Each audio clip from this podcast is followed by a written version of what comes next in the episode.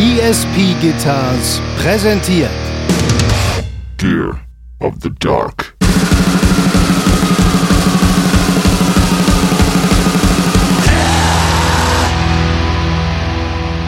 Hätte ich heute gerne manta.devu. Wer mir die bitte klar machen kann, ich bezahle bar.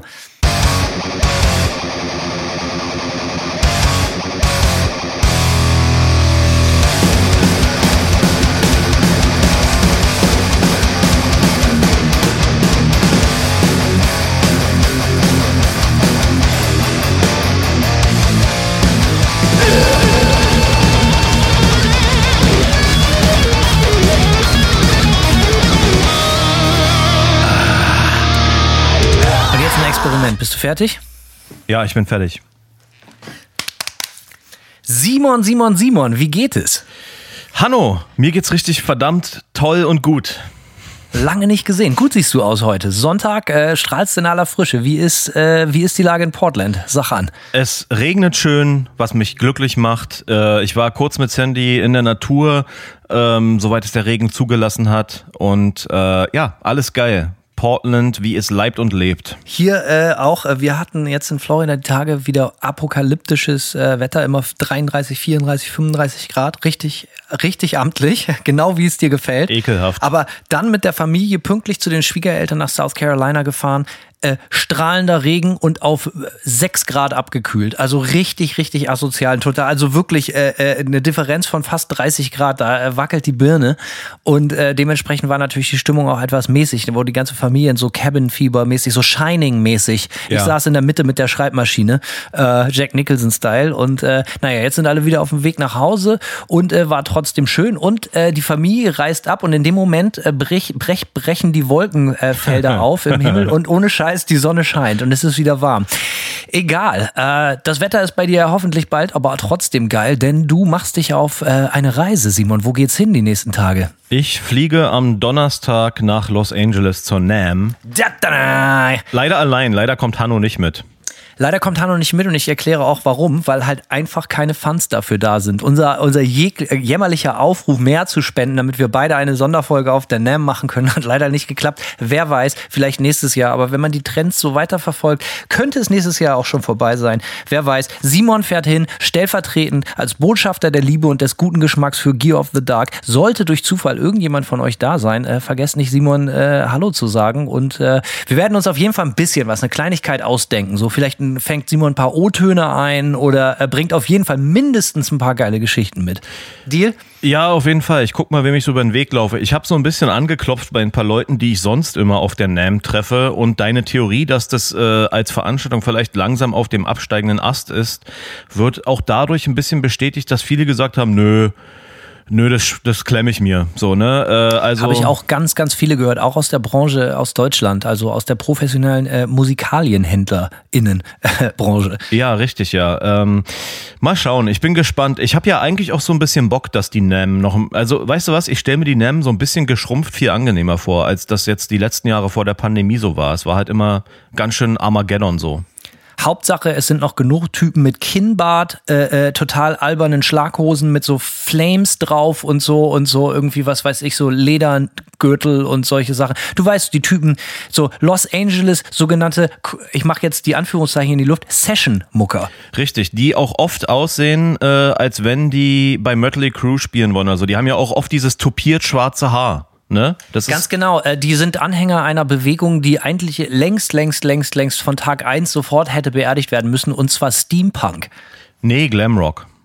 Ah, okay, alles klar. Vielleicht treffen sie sich ja aber auch so ein bisschen in der Mitte. So, die Grenzen sind ja fließend des schlechten Geschmacks, wie so oft. Also auf meiner ersten NAM habe ich so eine komplette, habe ich hier auch schon mal erzählt, äh, habe ich so eine komplette New Metal Band gesehen, die so über den über den äh, Convention Floor gezogen ist, äh, wahrscheinlich hungrig nach Endorsements und die hatten auf jeden Fall so ein paar Steampunk Styles auch so. Also da waren so, ne mit so, äh, wie nennt man sie so, äh, die Diese Scheiß runden Sonnen Schweißerbrillen. ja, Schweißerbrillen gab's, dann gab es natürlich Kontaktlinsen mit so, so weiß mit nur schwarzem Punkt in der Mitte. Geil, und geil, geil, geil. Einer hatte statt, ne, statt Plugs in den Ohren, hatte so eine kleine Jägermeisterflasche als Plug voll ironisch. Ah, bist du ein geiler Typ. Ne? Also so, so lief das irgendwie, aber ähm, Ja. Also ich sag mal, nur weil Name ist, heißt das ja noch lange nicht, dass man nicht zuschlagen darf. Das, äh, also die Regeln, die Regeln aus dem deutschen Hause kannst du natürlich mitbringen.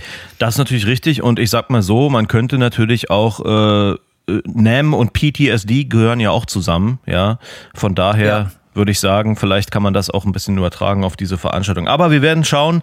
Äh, ich habe auf jeden Fall, ich habe tatsächlich ein bisschen auch Bock so. Und ich weiß, dass. Ich hätte auch Bock gehabt. Jetzt fühle ich mhm. mich schlecht und ich bin ein bisschen neidisch, weil äh, natürlich wäre das geil gewesen, dass wir mal wieder was im Tag-Team machen, also mal was nicht Sexuelles. Ja. Und äh, äh, wäre auf jeden Fall geil gewesen. Aber ich muss dir das nicht erklären, Digga. Du weißt ja, hast du mal geguckt, was so Flüge kosten, Alter, wenn du von Florida nach LA fliegen willst? Das ist absurd. Das ist teilweise teurer, als äh, äh, wenn du von Deutschland in die USA fliegst und wieder zurück. Das ist völlig absurd, Alter.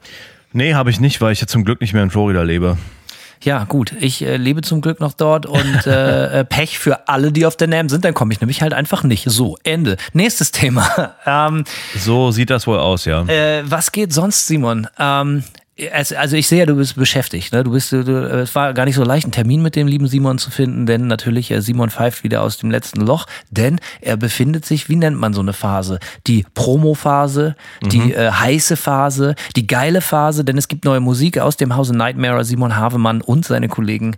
Äh, und da wollen wir heute eigentlich auch so ein bisschen drüber sprechen, ne? denn da gibt's viele, viele Anekdoten, äh, wie sagt man so, äh, Gegebenheiten, die wir beobachtet haben, insbesondere Simon, und wir wollen darüber heute sprechen, ja. wie es ist, ist eigentlich, also ich will natürlich nicht für dich sprechen, aber wäre ich Moderator dieses Formats, würde ich einfach mal sagen, Self-Made Man, äh, Underdog im Game und 100% DIY.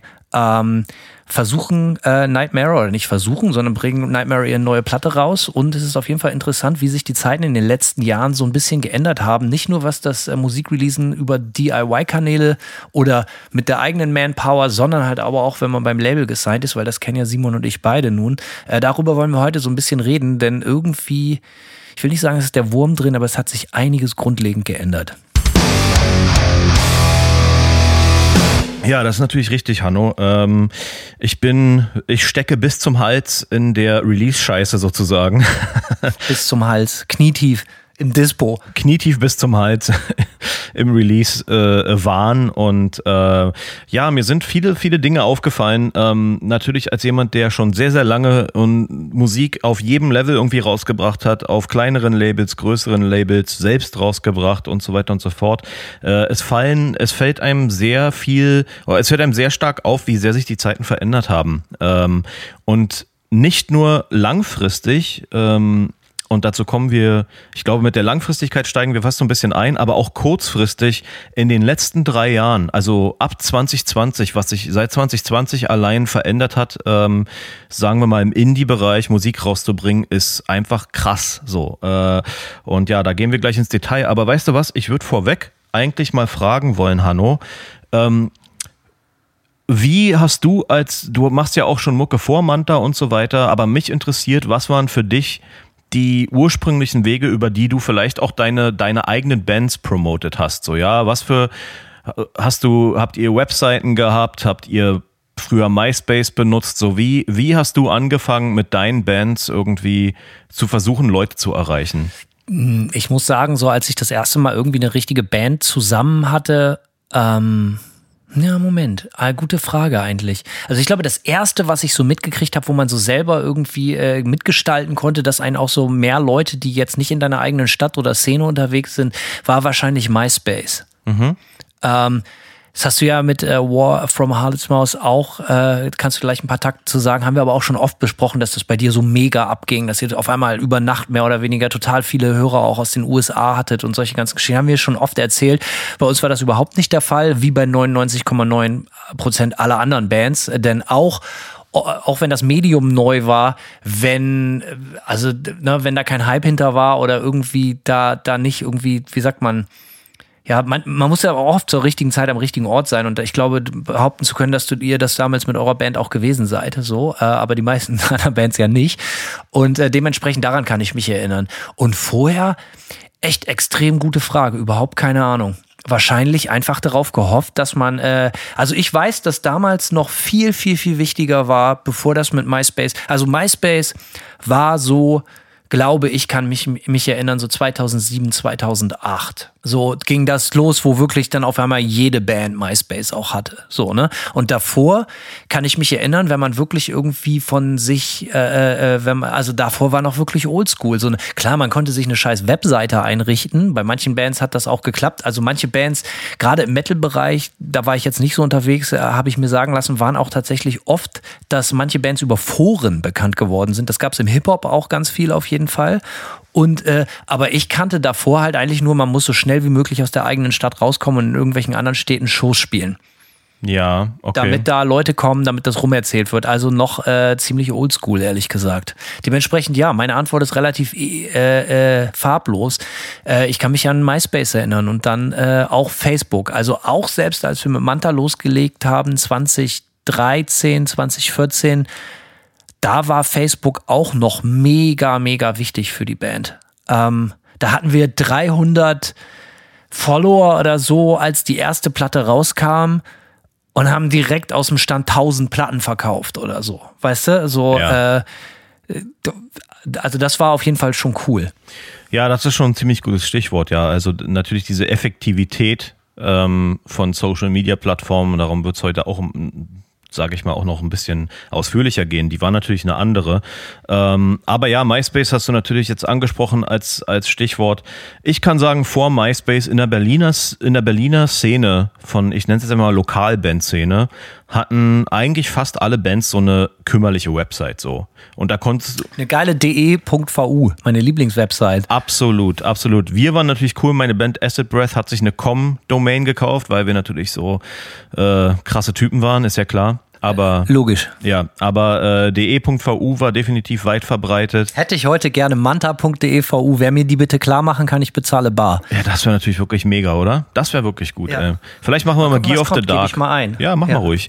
Ähm, aber ja, genau. Und äh, auf diesen Websites, ich erinnere mich auch, dass man damals noch gar nicht viel Webspace hatte, ne? Und da auch nur eine MP3 unterzubringen in 128 Kilobyte Qualität, hat dann meistens auch den Rahmen des Webspaces schon ge gesprengt. So, aber irgendwie hat's gereicht. Du konntest irgendwie so einen Song auf deine Website klatschen und ähm, hat das dann eigentlich auch, also die Bands haben sich schon auch Mühe gegeben. Die haben dann übelst ausführliche Bio und so geschrieben und so weiter und so fort. Aber ja, so richtig. Ah, schrecklich, haben wir auch gemacht immer so. Ne? Ja, eben. Und, äh, wohl äh, äh, wissend, dass sich das wahrscheinlich keiner durchliest, aber falls sich jemand in deine Bio verirrt und sich das durchliest, ist das natürlich so cool wie irgend möglich klingen. Ne? Heute ja. undenkbar. In Zeiten von begrenzte Zeichensetzungen bei Twitter oder sonst was so, ey, liest dir mal eine Band-Bio durch. Die Aufmerksamkeitsspanne, das hatten wir auch schon mal in der Folge ein, von einem Leben im Überfluss hieß, glaube ich, die Folge oder so, wo wir uns da darüber unterhalten haben. Die Aufmerksamkeit, das war ja so ein bisschen unsere Quintessenz der Leute, ist halt einfach so unfassbar geschrumpft. Äh,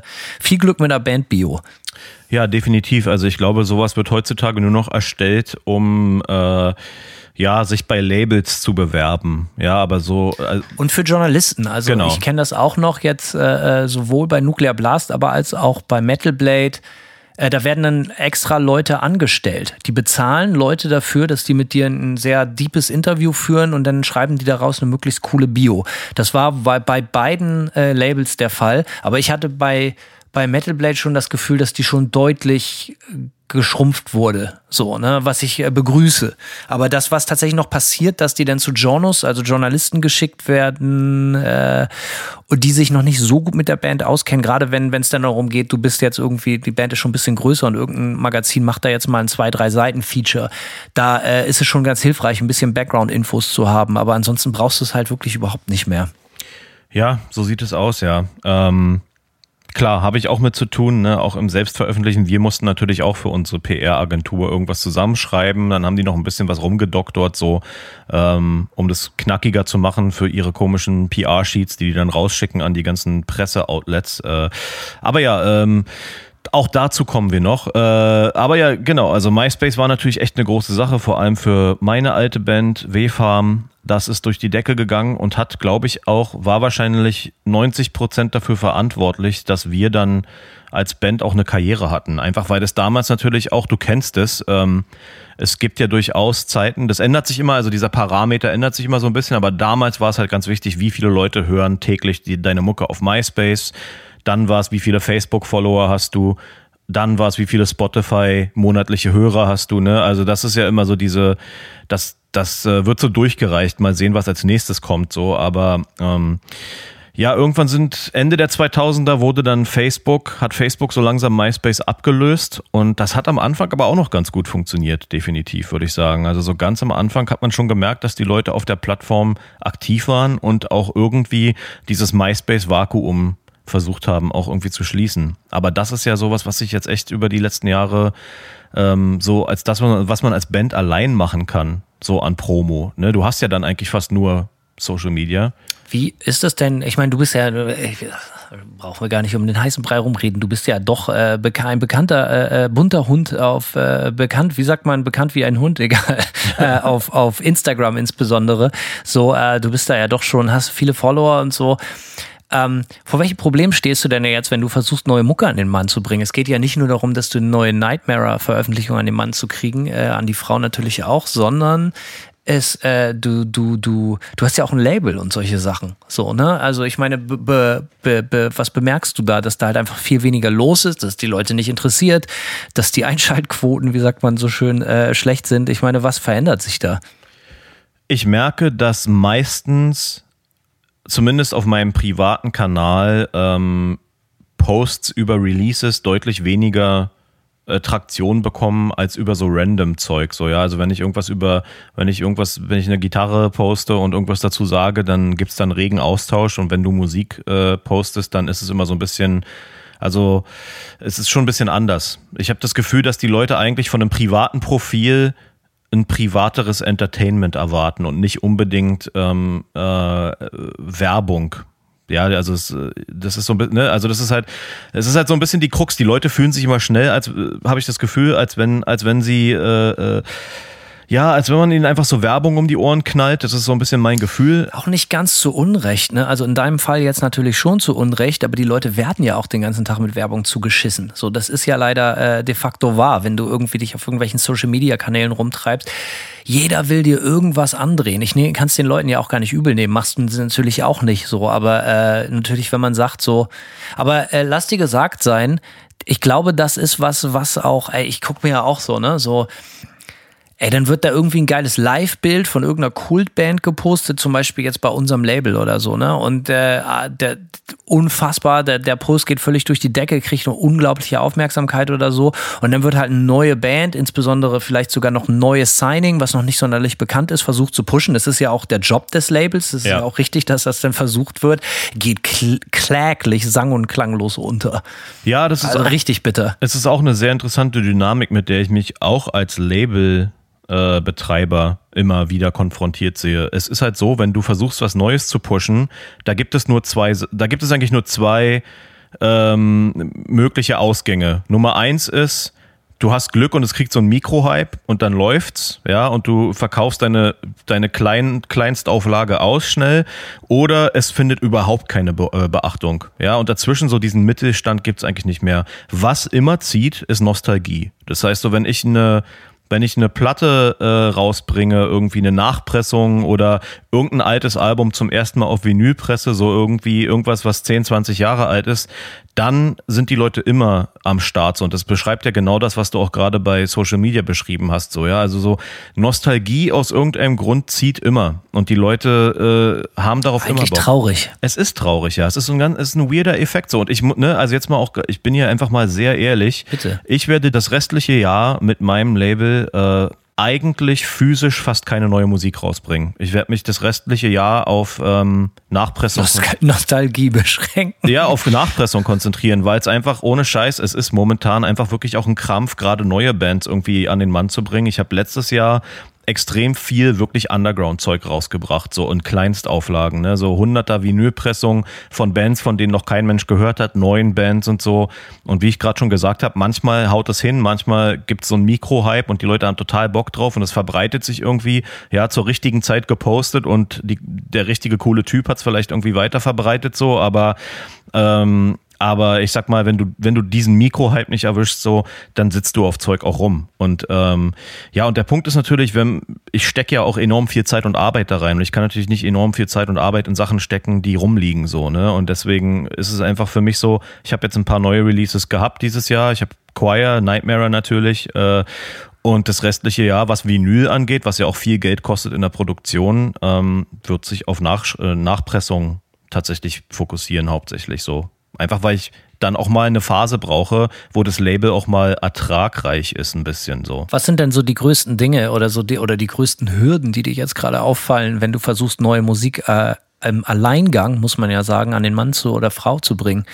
Also definitiv Social Media, wie gerade schon angesprochen. Die Effektivität von Social Media ist einfach im Sack. Das ist alles tot algorithmisiert. Und ich beobachte außer, das. Außer du bist äh, ein 15-jähriger TikToker. Richtig. Das ist natürlich, äh, das sind wir leider nicht. Ich ganz knapp vorbei, aber sind wir trotzdem nicht.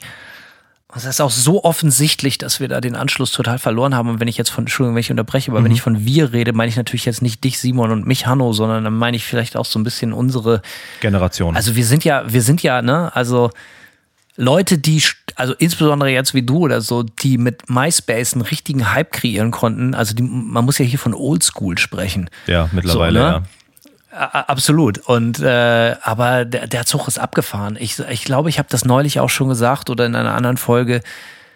Ich möchte mein Leben damit auch, ich möchte gerne Geld verdienen. Ich möchte gerne, dass so viele Leute wie möglich meine Musik kennen und gut finden.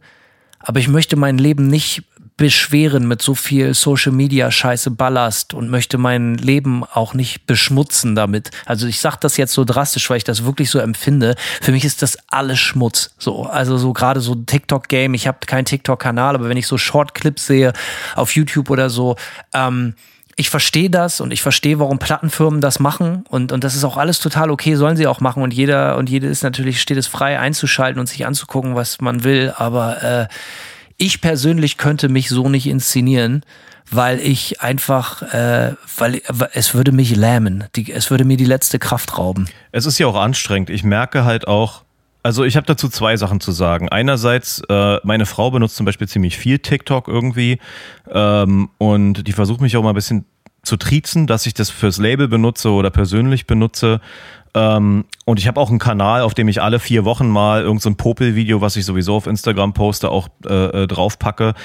Aber allein, wenn ich TikTok die App öffne und sofort angebrüllt werde von irgendeinem so scheiß Affen. Ja, habe ich einfach, äh, da geht, ist bei mir schon sofort, ich bin dann auch sofort ausgelastet. So, ich ertrage diese Form des Entertainments auch nicht, weil es ja alles. Es ist mit Brechstange mittlerweile. Auf jeden das Fall. ist halt das Denken. So, es ist halt auf jeden Fall, äh, die Tür wird mit dem Rahmen rausgerissen. So, es, also wenn gar nichts mehr geht, geht immer schreien und in die Fresse. Bin ich natürlich großer Freund von, aber äh, im Ernst kann ich mir nicht viel geben. Das, dafür ist es. Äh, ja, der Zug ist für mich abgefahren. Und das nächste Ding ist auch, äh, Hanno, ich glaube, dass die Demografien, die sich potenziell für das, was ihr macht mit Manta, aber auch besonders für das, was ich rausbringe bei Total Dissonance Worship, im Grunde genommen funktioniert TikTok ja besonders dadurch für Musik, dass du vielleicht einen kurzen Clip hast, der sofort knallt und der sofort Bock auf mehr macht. Und bei der komplizierten Mucke, die ich so rausbringe, bei diesem Lärm, äh, habe ich ja nicht unbedingt immer diese absolut offensichtlichen ähm, ja, wie soll ich sagen, diese Key-Momente. Ja, diese Rattenfänger-Momente, so, ne? Äh, das ist halt so das Ding. Und ich glaube, ich glaube auch, da könnte ich mich auf TikTok verbiegen mit dem Label so. Ich glaube einfach nicht, dass, ähm, dass die Form der Musik, die ich rausbringe, für TikTok wahnsinnig relevant ist. Ähm, und, und äh, dass ich über TikTok, ich glaube nicht, dass ich, egal mit was für einem Release, ich könnte, glaube ich, keinen Hype auf keinen keinen viralen TikTok-Trend mit der Musik äh, erzeugen, die ich rausbringe. Deswegen äh, und, und die Generation, oder ich sag mal so, diese Demografien, die diese Musik hören, sind auch nicht so auf TikTok vertreten. Ja, das ist halt noch das nächste Ding. Das heißt, ich glaube, ich glaube ganz ehrlich, wenn ich, es wäre Zeitverschwendung, übelst in TikTok zu investieren, weil ich einfach weder glaube, dass die, dass die Demografie da ist, die das geil findet, noch, dass ich mit meiner Musik, äh, äh die ich rausbringe, virale Momente erzeugen könnte, so.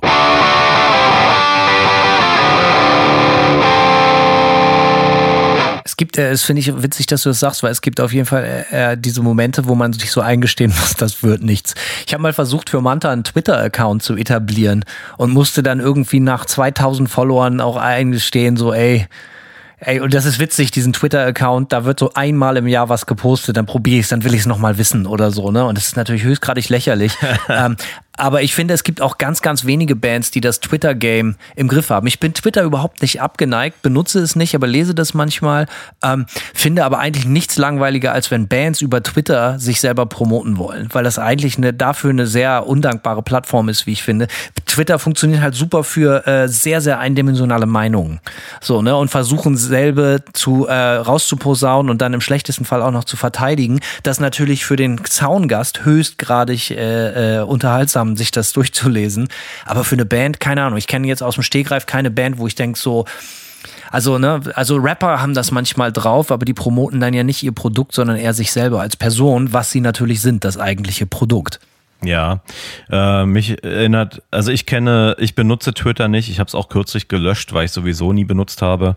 Ähm, oder genau wie du einmal im Jahr irgendwas gepostet habe, irgendwas Dummes, aber ja, ich, auch da ist das Format natürlich limitierend so irgendwie und ich finde es auch für Bands eigentlich nicht ideal. Aber das, da kommen wir natürlich zu diesem Pro, ne, wenn wir, wir haben jetzt alles durchgekaut. MySpace, Facebook, Instagram sind wir jetzt nicht super ins Detail gegangen, aber man kann. Haben wir uns aber auch schon tausendmal genau. beschwert. So, ne, dass die neuen Richtlinien hast du letztes Mal, glaube ich, erzählt. So, wenn Richtig. man jetzt nicht genau, also es wird immer, immer, immer komplizierter, dass man nicht irgendwie vom Algorithmus geblockt wird oder so, damit, also, ne, damit, damit man überhaupt noch Leute erreicht. Man muss in jede, also bei Facebook ganz besonders, aber Instagram, ich, wir müssen euch ja nicht erklären, dass das derselbe äh, teuflische Verein ist. Äh, wenn, äh, man muss überall Geld reinstecken oder zumindest wird dazu aufgefordert und wenn man dann sich durchregend und Geld reinsteckt, passiert genau was, Simon?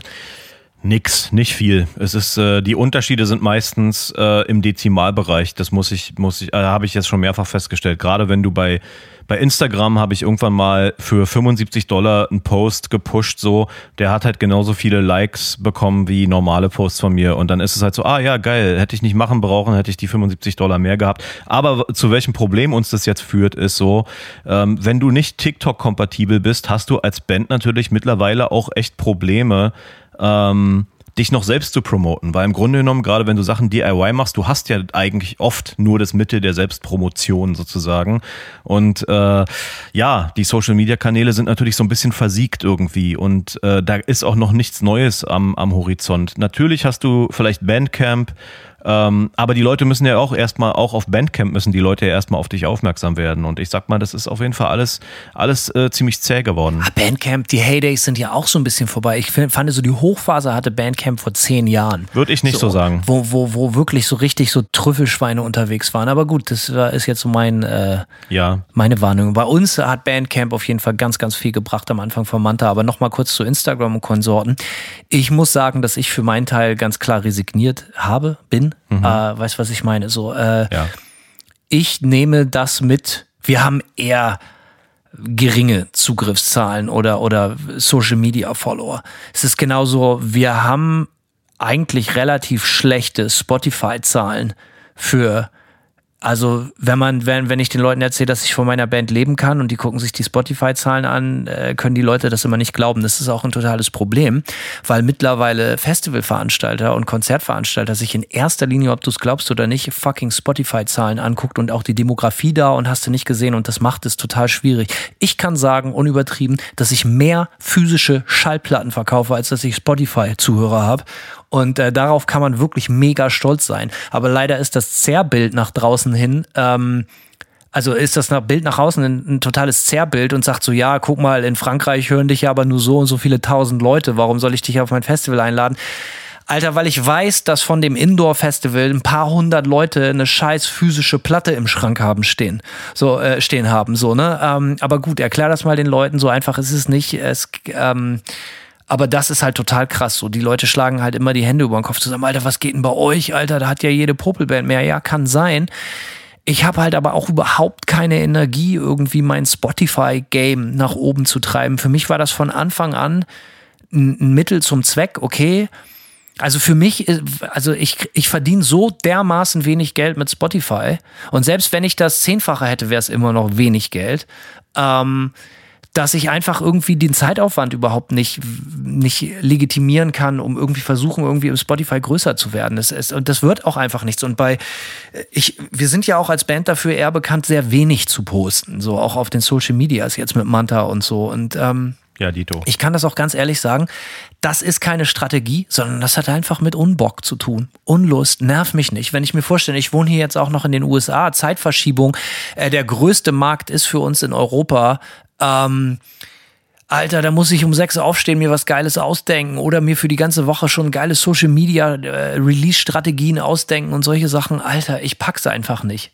So, ich will Konzerte spielen, die voll sind. Ich will möglichst viele Platten verkaufen, aber in erster Linie sollen die Platten geil sein und die Konzerte und die Shows auch geil sein. Ähm, Manchmal klappt es, manchmal weniger, aber insgesamt kann ich mich nicht beschweren in den letzten Jahren. Aber trotzdem ist es so, wenn man von, von, von einer dritten Partei, äh, einer Instanz, die weder was mit deinem Werdegang, mit deiner Szene, mit deinem Background, mit deiner Musik oder oder oder zu tun hat, bewertet wird nach deinen Instagram-Followern oder deinen äh, Spotify-Zuhörern, dann kann ich das natürlich verstehen, dass versucht wird, dieses Maß anzusetzen, um den Wert einer Band zu ermitteln. Aber man verschätzt sich wirklich massiv oft. Das äh, kann ich so mal so sagen. Äh, weil du gerade auch sagtest, äh, du hast äh, gar keinen Bock darauf, irgendwie dein Spotify-Game, Null. Äh, auch dein Spotify-Game irgendwie, ähm, ja, besser zu machen. Der Witz ist halt auch wie. Ja, ich habe, ich finde es immer so witzig. Es gibt ja überall diese Rattenfänger, die einem versuchen äh, zu erklären, wie man seine Spotify-Zahlen nach oben bringt. Und ganz ehrlich, Alter, diese Weisheiten, die du von solchen Leuten auch zu hören bekommst, sind halt echt so viel wert wie in einmal Scheiße so. Das ist halt so, ja, na ja, machst du auf Social Media, musst du mehr posten, dass es dein Zeug auch auf Spotify gibt. Dann denke ich mir, ah, Social Media, wo, wo du auch Wer sagt dir das denn zum Beispiel? naja, es gibt ja doch auch oft solche, solche Leute, die sich, äh, die sich sozusagen auf die Fahnen schreiben, Bands irgendwie zu coachen oder sowas, ne? Oder nee, nee, ich möchte genau jetzt spezifisch wissen, weil diesen Spruch habe ich natürlich auch schon 10.000 Mal gehört und ich habe den natürlich von Labelseite gehört. Ey, ihr müsst bei euren Post mehr euer Spotify-Profil droppen. Ja, aber wenn ich da ein Spotify-Profil droppe und da steckt das Label kein Geld rein, dann wird dieser Post halt einfach so dermaßen gedrosselt und den sehen weniger Leute, als wenn ich einfach schreiben würde, ey, moin ihr Penner, Ja. Ausrufezeichen und sonst kein Inhalt. Das ist de facto so. Aber es ist halt einfach so, die Katze beißt sich in den Schwanz. Und dann so, ja, ihr müsst mehr euer Spotify. Aber ey, die, meine Band gibt es seit fast zehn Jahren oder so.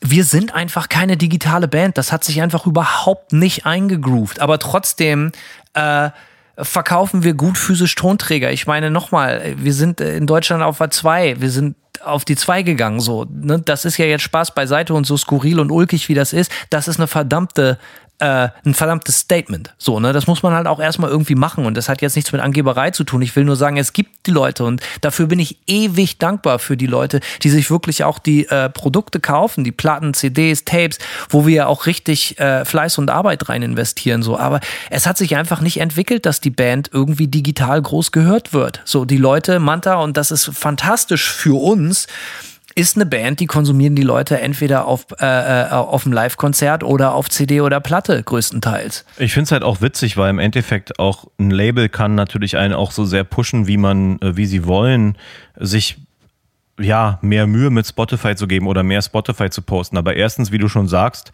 äh, wenn du versuchst, direkt Links zu deinem Spotify zu posten auf Facebook, wirst du dafür bestraft vom Algorithmus, dass du Links auf andere Webseiten postest. Und zweitens, warum, was ist eigentlich äh, der Anreiz für eine Band, die gerade die, auf, die auch einen Plattenvertrag hat, äh, ihr Spotify hart zu bewerben, wenn da ja sowieso nur äh, Bruchteile von Cents mitverdient werden, bei äh, wovon dann weitere Bruchteile vom, vom Label ausgezahlt werden. Also es ist halt so, wenn man jetzt mal ganz stumpf finanziell denkt, so, ist es natürlich auch so, äh, ist es nicht viel mehr wert, seine physischen Produkte, äh, Produkte zu pushen, wo auch bei jedem Kohle hängen bleibt? Ja, aber da, aber da muss man vorsichtig sein, denn ich, das, das Beispiel, was ich jetzt gerade gesagt habe, bezieht sich ganz genau auf meine spezielle Band. Aber es gibt ja auch Bands, die auch durchaus geil sind, die unfassbar schlecht physisch verkaufen, aber halt bei Spotify laufen wie Bombe. So, also total gut. Und auch bei YouTube einfach das Album hochgeladen wird, ganz schmucklos und trotzdem hunderttausendfach gestreamt wird. So, ne? Das gibt es ja trotzdem. Und äh, natürlich hast du recht, das ist finanziell für alle Beteiligten sehr, sehr undankbar. Äh, aber zumindest schafft es für die Band eine Awareness und es gibt ja durchaus Beispiele von Bands, die physisch eher weniger Platten verkaufen, bei Spotify aber total gut laufen und viele, viele Konzerttickets verkaufen. So. Also dementsprechend sollte man es vielleicht auch nicht gänzlich unterschätzen, verstehe aber natürlich deinen Punkt.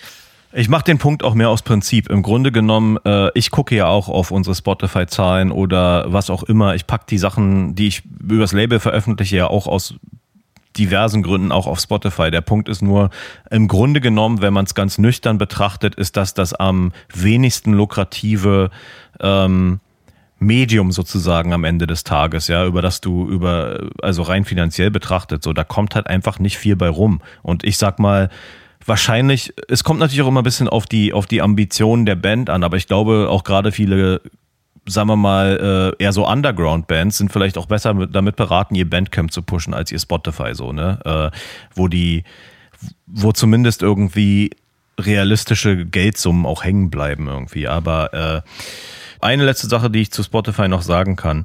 Bei Spotify gab es eine Zeit lang ähm, so eine Metal-Abteilung auch, ja. Das heißt, Leute, die die Metal-Playlisten kuratiert haben und die sozusagen mit dem Genre auch was zu tun hatten. Ich habe witzigerweise vor ein paar Jahren mal ähm, wurde, gab es eine, eine Jobausschreibung für Spotify Metal Team und der Job wäre in Berlin gewesen. Da habe ich allerdings schon in den USA gewohnt, aber ähm, diese Metal-Abteilung existiert nicht mehr. Ja, und ähm, und das ist nämlich das nächste Ding. Eine Zeit lang war es ja auch einfach so, okay, wenn du eine gewisse Spotify-Strategie fährst, ähm, ja, was Singles angeht und so weiter und so fort, dann äh, kann sich auch das lohnen. Ähm, ja, und du landest eben auf, auf guten Playlists, die dein Zeug pushen. Aber auch das ist mittlerweile viel, viel, viel schwieriger geworden, weil es da einfach nicht mehr äh, genrespezifische Leute gibt, die sich das, die sich damit tief auseinandersetzen. So. Und ich habe jetzt ähm, ich habe mit dem Digitalvertrieb, mit dem wir arbeiten, gequatscht irgendwie. Da sind so, da sind so Strategien von 2021, ja, wie du auch deine äh, Pitches an Spotify machst, um auf Pl äh, Playlists zu landen, die sind schon wieder längst überholt. Absolut. Diese Pitches sind mittlerweile das Beste, was du machen kannst, ist einfach reinzuschreiben, wer macht deine PR in welchen Regionen und äh, zur Musik brauchst du eigentlich gar nichts sagen. Ja, es ist einfach nur so, äh, Spotify interessiert eigentlich in erster Linie, steckt Geld hinter diesem Release äh, sozusagen, machst du, betreibst du Aufwand, um die Musik anderweitig zu promoten. Äh, alles andere ist dann relativ Wumpe und dann ja, äh, ne, und das war 2021 zum Beispiel noch anders irgendwie. Wir haben jetzt mit unserem letzten Release letztes Jahr, äh, der letzten Manta-Platte 22, genau dasselbe erfahren, wo wir 2018 und auch mit der Cover-EP sogar noch äh, 2020 äh, auf echt vielen Playlisten und auch coolen Playlisten, also so, wie sagt man, so Opinion-Leader-Playlisten, äh, die sich auch wirklich viele Leute und Journos, Journalisten anhören, ähm, gelandet sind.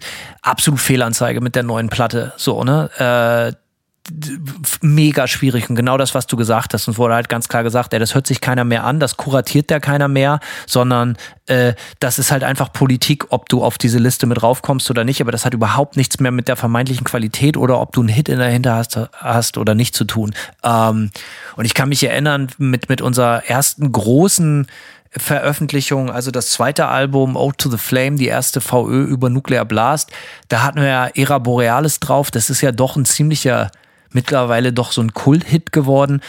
Und der, der Song war noch richtig oldschool auf CD-Beilagen von den großen Metal-Magazinen, aber halt auch parallel auf echt richtig vielen äh, Playlists und halt auch so richtig große Dinger in den USA, so Loudwire Top 10 und so. Also richtig, und das hat natürlich mega eingeschlagen, so, ne? Und sowas äh, undenkbar heute. Also zumindest für unsere Größenordnung.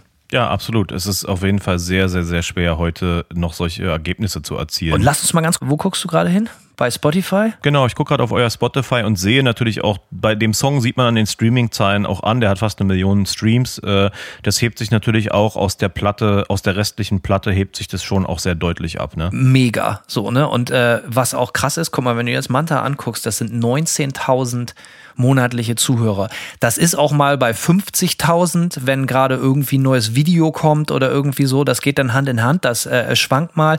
Aber im Schnitt ist es eigentlich nicht mehr als 25 oder vielleicht mal 30.000. Das ist für, äh, also auch wenn das jetzt ne, für eure eigene Band vielleicht etwas ernüchternd klingt, das ist nichts. Also das ist äh, quasi non-existent. So, muss man ja. ganz klar sagen. Nun bin ich jetzt mal durch Spaß auf das Profil, äh, für, aus dem Spaß auf Dark Throne gegangen. Dark Throne brauchen wir niemanden von euch erzählen, im Black Metal, aber auch über den Metal-Kosmos hinaus, eine absolute Kultband. Gibt es seit fucking, seit den 80ern. So, äh, äh, Fenris eine absolute Mega-Instanz auch über den Metal-Kosmos hinaus. Also wirklich, äh, wie, wie, andere Worte fallen mir da jetzt gerade nicht so ein. Wir müssen niemandem irgendwie Dark Throne und die, den Einfluss dieser Band erklären. Die haben 188.000 monatliche Zuhörer. Auch das ist mehr oder weniger nichts. Denn wenn du auf Park Drive, äh, Parkway Drive gehst, zum Beispiel, die haben über zwei Millionen. Da merkst du dann halt auch die Zielgruppe, was das für eine Zielgruppe ist, dass die halt viel computeraffiner sind oder sich halt ihre Mucke halt irgendwie schneller streamen und solche Sachen. Und äh, wenn du zwei Millionen Streams im Monat hast, äh, dann äh, macht das finanziell aber auch wiederum Spaß. So, da kann man dann so ein bisschen rechnen. Oder ich bin jetzt gerade mal bei den Kumpels von Bölzer.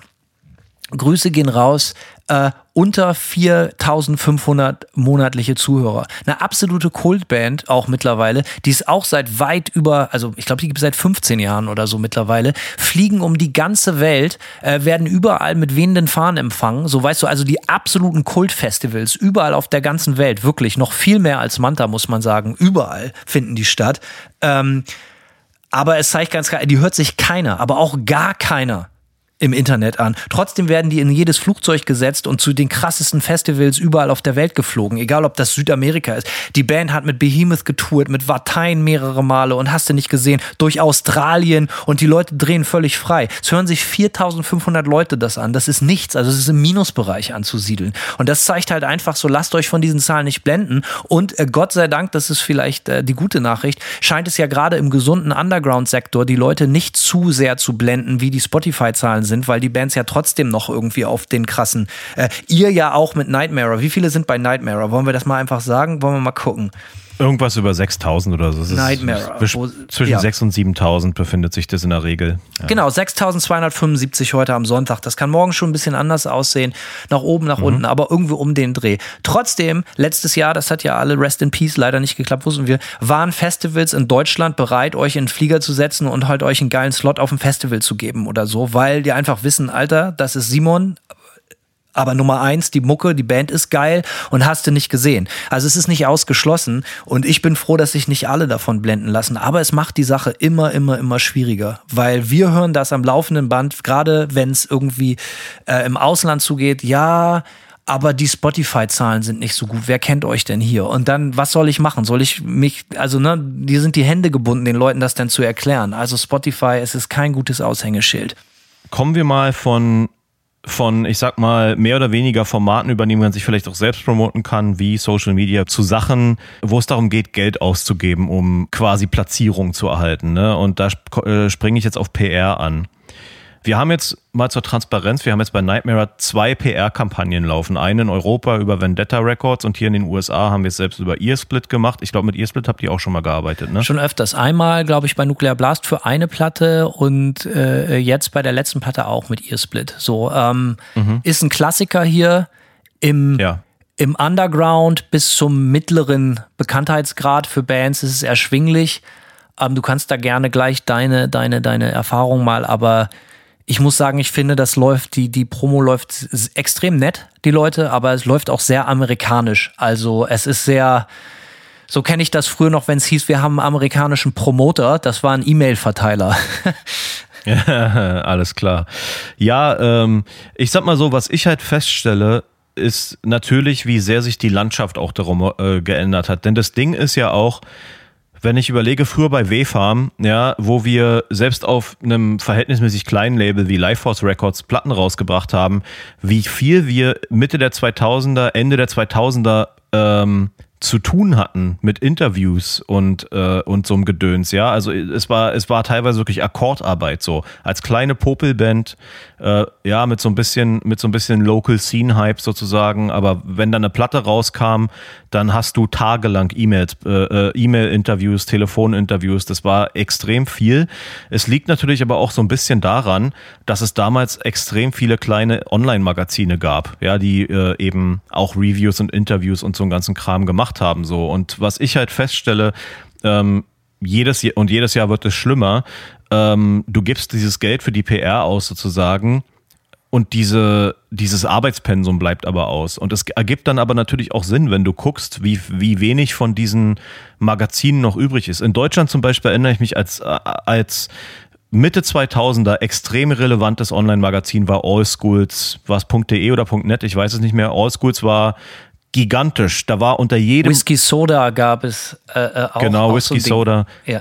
Ja, äh, bei Allschools war es echt so unter jedem Review 60 Kommentare. Ja, irgendwie so. Das war so alles, alles hat da, also äh, diese, da gab es eine riesen Community drumherum so und äh, da ist einfach extrem viel passiert und ich erinnere mich noch so, als Facebook langsam äh, MySpace abgelöst hat, auch in der Zeit hat es schon extrem angefangen, dass diese Plattformen auf einmal nicht mehr besucht worden sind oder dass diese Kommentare sich auf Facebook verlagert haben ähm, und auf den Webseiten wenig passiert ist. Und da wurden ja, da sind ja auch diverse Magazine dicht gemacht worden so. Aber das ist halt so das nächste Ding. Du bezahlst am Ende des Tages ja eigentlich mehr oder weniger das gleiche für PR, wie du früher bezahlt hast so und ähm, und deren Arbeit in allen Ehren, so daran gibt's nichts auszusetzen. So, aber das, der Punkt ist, es gibt eigentlich viel weniger Anlaufstellen, um überhaupt noch äh, äh, dein Zeug zu promoten. Ne?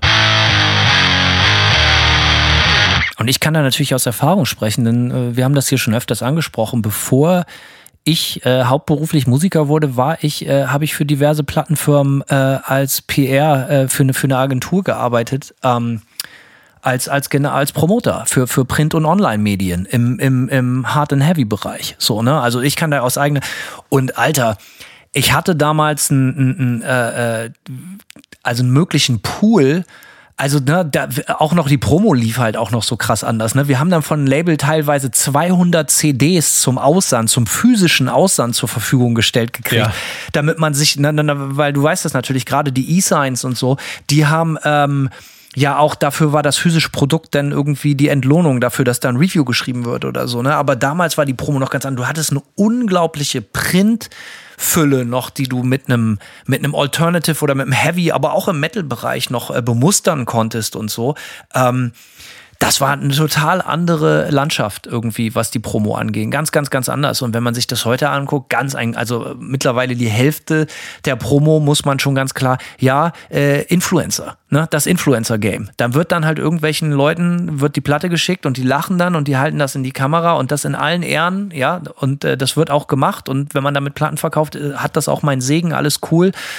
Ähm, aber das ist ja keine journalistische Arbeit und das zeigt halt, wie bezeichnend das ist, sondern das wird ja gekauft und das weiß auch jeder und das kann man auch ganz klar sagen, dass irgendein Influencer deine, deine Platte in die Kamera hält, das ist bezahlt. Es hat nichts damit zu tun, dass der oder die Influencerin das Produkt mega gut findet, sondern dafür kriegen die Geld. So. Ähm, oder Klamotten oder Platten oder oder aber irgendein Gegenwert wird dafür äh, äh, gewechselt, den Besitzer wechselt den Besitzer so und ähm, das ist schon ziemlich stellvertretend. So früher, egal ob kleines E-Sign oder so oder großes Print-Gigant-Label, äh, äh, Magazin, man musste sich damit journalistisch auseinandersetzen, bis zu einem gewissen Grad. Und das ist halt auch komplett flöten gegangen. So, es geht nur noch um damit, in Anführungsstrichen, schlimmes Wort, eine Awareness zu schaffen, dass das Produkt draußen ist. Ja, es muss Dass es gesehen überhaupt werden. existiert, ja. Aber das hat natürlich überhaupt keinen Wert, wenn da nicht irgendjemand äh, oder eine gewisse Community auch sagt, so Alter, das müsst ihr euch gönnen. Das ist die absolute Messe, das neue Ding. Was mir da, was ich dazu auch noch sagen muss, ähm, die Erfahrung haben wir jetzt zum Beispiel mit Nightmare mehrfach schon gemacht. Ne, wir haben, das ist so, das ist so ein Ding, was ich jetzt schon öfter gehört habe, dass wenn du als Band ein neues Album rausbringst, dass es bei der ersten Single vielleicht gar nicht so effektiv ist, einen Premierenpartner zu finden. Weil Premierenpartner, weil dann natürlich auch alle weiterdenken, okay, auf Social Media einen Link zu irgendeiner Website zu posten, wird gedrosselt und so weiter und so fort. Und am besten ist es äh, im, in einem gewissen, sagen wir mal, in einer gewissen Größenordnung eigentlich, wenn du dein Zeug direkt an deine Fans pushst, anstatt über Das haben wir jetzt auch gemacht mit der letzten. Platte. Das war bei der Platte davor noch vollkommen anders. Da war noch die absolute, äh, äh, da war der, die absolute Wahrheit noch unter den Promotern und Promoterinnen da draußen und unter den Labels. Entschuldigung. Ähm, so, wir brauchen ein großes Zugpferd. So, ne? Das muss jetzt am besten, äh, äh, was weiß ich, bei äh, Website XY am besten eine große Ami-Seite irgendwie. Ja. Äh, muss das am besten äh, gepostet werden, weil wenn die das posten, hat das enorm viele Zugriffe. Das ist leider Augenwischerei und längst nicht mehr der Fall. Ähm, und dementsprechend, genau wie du gesagt hast, macht man das jetzt eher wieder selber. Muss man aber auch dazu sagen, Stichwort äh, Links posten, wenn man dann heißt, ey, man hat ein neues Musikvideo und man muss das bei Facebook oder Instagram raushauen, damit das dann halt nicht gedrosselt wird, weil es ja ein externer Link ist muss denn da halt Geld reingesteckt werden. Und meistens wird dann da auch nur so viel Geld reingesteckt, dass das nicht Also, dass das sich so anfühlt, als wäre das gerade nicht gedrosselt. Aber wenn du einen Post wirklich nach vorne peitschen willst, dass du halt auch Leute erreichst, die vielleicht nicht in deiner direkten äh, Fanschar oder aktiven Zielgruppe oder sonst was sind, das ist so dermaßen teuer. Das heißt, du bezahlst eigentlich dafür, das ist eigentlich Erpressung. Du bezahlst im Prinzip für eine, eine, eine, eine Social Media Plattform, die vermeintlich umsonst ist oder äh, äh, kostenfrei. Du bezahlst dafür, dass du nicht untergebuttert wirst im wahrsten Sinne des Wortes, dass du halt einfach nicht gezielt also du, du sagen ganz klar, ey, wenn du irgendwie da irgendwas vermarkten willst, ja, dann, ähm, dann musst du dafür bezahlen, dass wir das hier, dass wir dich irgendwie sichtbar halten. Ja, und was ich noch sagen wollte zu diesen ähm, Premieren, Ne? Also davon abgesehen, dass die ineffektiver geworden sind, die Premieren. Und das ist aber auch schon länger so. Ja, also ich erinnere mich auch bei, ähm, ich glaube selbst, als wir die erste Nightmare-Platte rausgebracht haben, da hat Decibel das auf seinem Facebook-Profil gepostet und die hatten 800.000 Facebook Likes, ja. Und da kriegt. Und dann hast du da so elf Likes drunter. Genau, also ich weiß ja. genau, wie das sich anfühlt. Nutzlos, bis zum geht nicht mehr. Also das ist auch schon länger nutzlos, aber, ähm, aber was mich jetzt gerade richtig angefressen hat, es war dann so, wir haben ja zwei Musikvideos rausgebracht. Das zweite Musikvideo, das erste Musikvideo hatte eine Premiere, ich glaube bei Metal Injection. Das war ein bisschen weird, äh, aber der nächste war bei Brooklyn Vegan. Und mir ist es jetzt auch egal, hier jemanden, äh, ist ja eh, wir sind ja hier eh unter uns Kartoffeln so, ist mir auch egal, irgendeinem Ami-Magazin ans Bein zu pissen. Also dann wurde über unsere PR-Agentur eine Premiere bei Brooklyn Vegan gebucht und der in Anführungszeichen Artikel, der liest sich eigentlich nicht viel mehr wie, naja, es gibt eine Band, die hat äh, Musik, die man sich jetzt anhören kann. Das ist so eigentlich das journalistische. Die das ist eine Pressemitteilung, das hat keine journalistischen Inhalt mehr, sondern das, es werden halt einfach, Alter, das, ja, ja. du siehst du ganz richtig, das ist Copy and Paste, Simon. Das sind teilweise Sachen, die auch von der Agentur vorgeschrieben werden. Das ist kein Scherz. Ja, du, der Punkt, ich muss ja eh auch zu jeder Premiere auch, äh, auch ein Bandzitat. Das natürlich haben die das Bandzitat damit reinkopiert, aber es ist halt echt äh, die also es, es wundert mich halt auch ehrlich gesagt nicht, dass diese, dass diese Plattformen nicht mehr gelesen werden von Leuten, so, weil das ist nämlich der nächste Punkt. So, ich glaube, die einzigen Leute, die Brooklyn Vegan lesen, sind andere Musiker, die hoffen, ihr Review dazu finden oder einen Artikel über sich und Leute aus der Industrie. Aber es kann mir doch kein Mensch erzählen, dass man sich als Fan so ein hinge hingekackt und hingeschissenen Drecks Pseudo-Artikel durchliest. Ey, wenn ich diesen Post lese, ihr könnt gerne alle mal bei Brooklyn Vegan nach der Nightmare Premiere von Hammer of Desolation gucken. Wenn man diesen Artikel, äh, diesen Beitrag liest, hat man null Bock, sich den Song anzuhören, das Video anzugucken. Da kriege ich eher Anti-Lust mir irgendwas. Aber es ist einfach so. Ja, man wird halt damit zugeschissen, so, weil das halt so total lustlos ist. Es ist halt einfach so eine reine, unemotionale Informationstransfergeschichte. So, ähm, ja, es, es ist schon ziemlich bitter. Ich weiß ganz genau. Und ich, ich war ja nun selber viele Jahre Promoter und ich weiß halt natürlich auch, wie die Promo-Agenturen arbeiten. Die werten das dann natürlich als vollen Erfolg. Guck mal, ich habe euch da geplackt, Alter. Wir haben hier eine, eine Premiere bei Brooklyn Vegan und dann heißt es, ey, schick mir mal ein Zitat und da steht dann nachher die Impresse-Update oder so und dann denkst du halt auch so, ja, mach mal nicht so ein Fass auf. Das ist halt überhaupt nicht geil. Ja. so, das, da, äh, mach mal was, was der Band wirklich richtig hilft. Also ich meine, eine richtige PA-Person war ja auch früher dafür da, einen gewissen äh, Bass zu erzeugen. Und damit meine ich jetzt nicht das wunderbare Instrument für Idioten, sondern ich meine, meine B-U-Z-Z. So, weißt ja. du, so ein, so ein Underground-Gemurmel halt einfach. Äh, so, ne? Ähm, das ist halt auch voll schwierig so. Und das passiert halt einfach auch nicht mit einer Massen-E-Mail-Aussandgeschichte, wo man sagt, Nightmare bringen ein neues Album an dem und dem Tag, hier ist ihr Video. Sondern das passiert daran, dass man den richtigen Leuten zum richtigen Zeitpunkt einfach stecken muss, Alter, das ist geil. Und das äh, ist eine, eine, wie sagt man, eine, ein Talent, ein Skillset, was nur sehr, sehr, sehr wenige Promoter und Promoterinnen da draußen haben und insbesondere Oldschool-Leute haben das. Und da spreche ich aus Erfahrung, dass du genau weißt, wem du was wann schicken musst und äh, die Leute geil machen musst. So, ne? Äh, weil dann liest sich das auch richtig geil. Und das war äh, äh, mit Manta gerade in der Anfangszeit noch viel, viel einfacher. Und da gibt es Artikel, die sich einfach mega schön lesen, wo ein Journalist wirklich die Band für sich entdeckt hat, weil ihn irgendjemand darauf gestoßen hat. Oder selbst es gefunden hat oder so. Und das sind Artikel, die lesen sich einfach wie eine absolute Beweihräucherung und sind es auch. Ja. So, weil da jemand wirklich Lust hat, Alter, glaubt mal, diese Band ist geil, das müsst ihr recht reinziehen. Und wenn du sowas liest, natürlich klickst du das an, schon allein aus FOMO. So, ne? Angst, irgendwas zu verpassen. Aber es wird immer, immer seltener, weil es einfach viel zu viel, es gibt auch zu viele Menschen. Ja, es ist.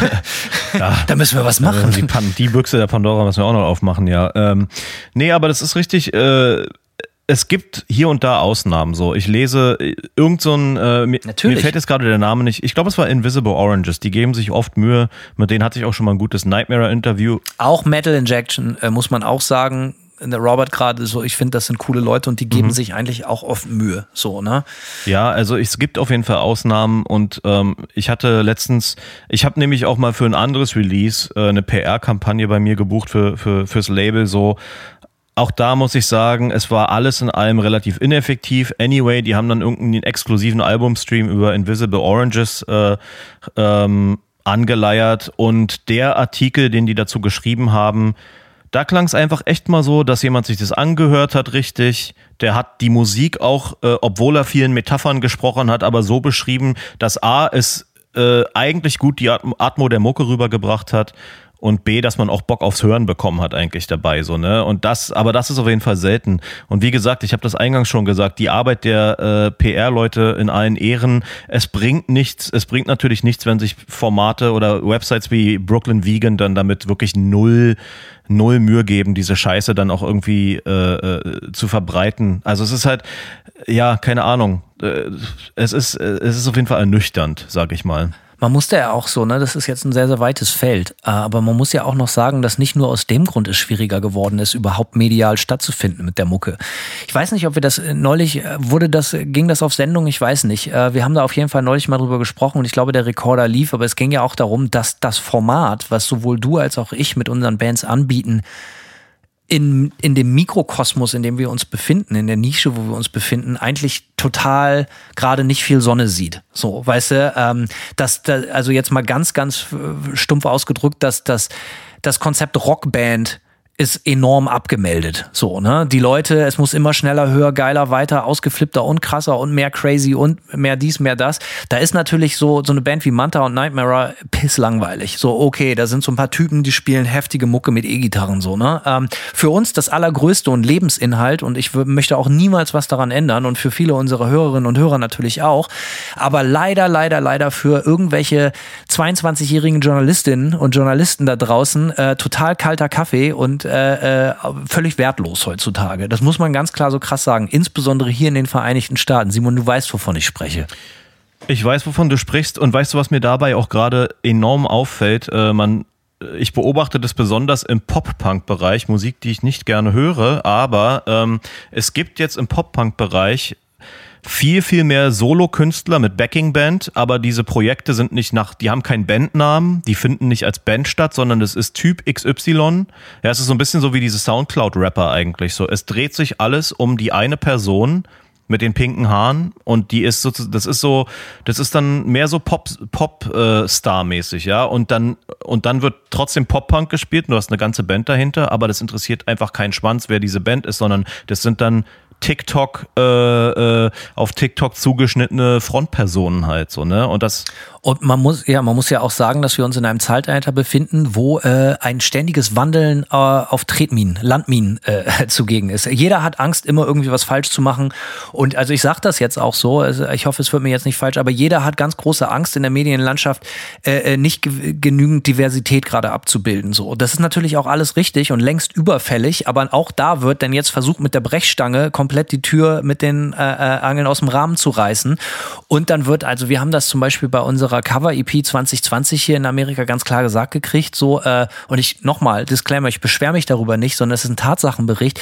Ja, ihr seid ja jetzt aber zwei Typen, so, äh, zwei weiße Macker und die Platte ist der absolute Wahnsinn, aber das, also wir berichten da gerade nicht drüber, über solche Form, über quote unquote solche Formate.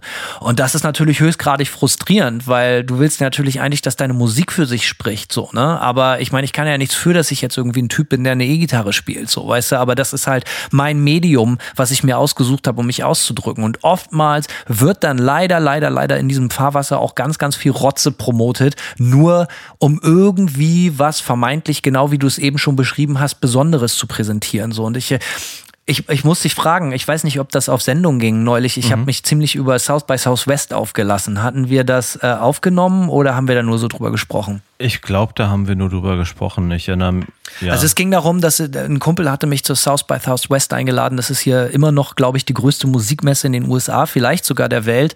Ähm, war vor zehn Jahren auf jeden Fall und vielleicht auch noch vor fünf, sechs, sieben total wichtig für neue Künstler und Künstlerinnen so weltweit, äh, weil du dich da der, der Branche eigentlich quasi irgendwie vorstellen konntest. Und da war auch eigentlich immer schon coole Sachen. Also ich meine, muss ja cool, weil sie haben auch Manta eingeladen. Wir hatten da in, in dem ersten Jahr oder ins, also ich glaube, die, unsere erste Platte war noch nicht mal ein Jahr raus oder gerade ein Jahr raus. Also die Band war nagelneu und wir waren schon bei South, South Southwest. Das war natürlich auch immer alles sehr Hype gesteuert, muss man ganz klar sagen.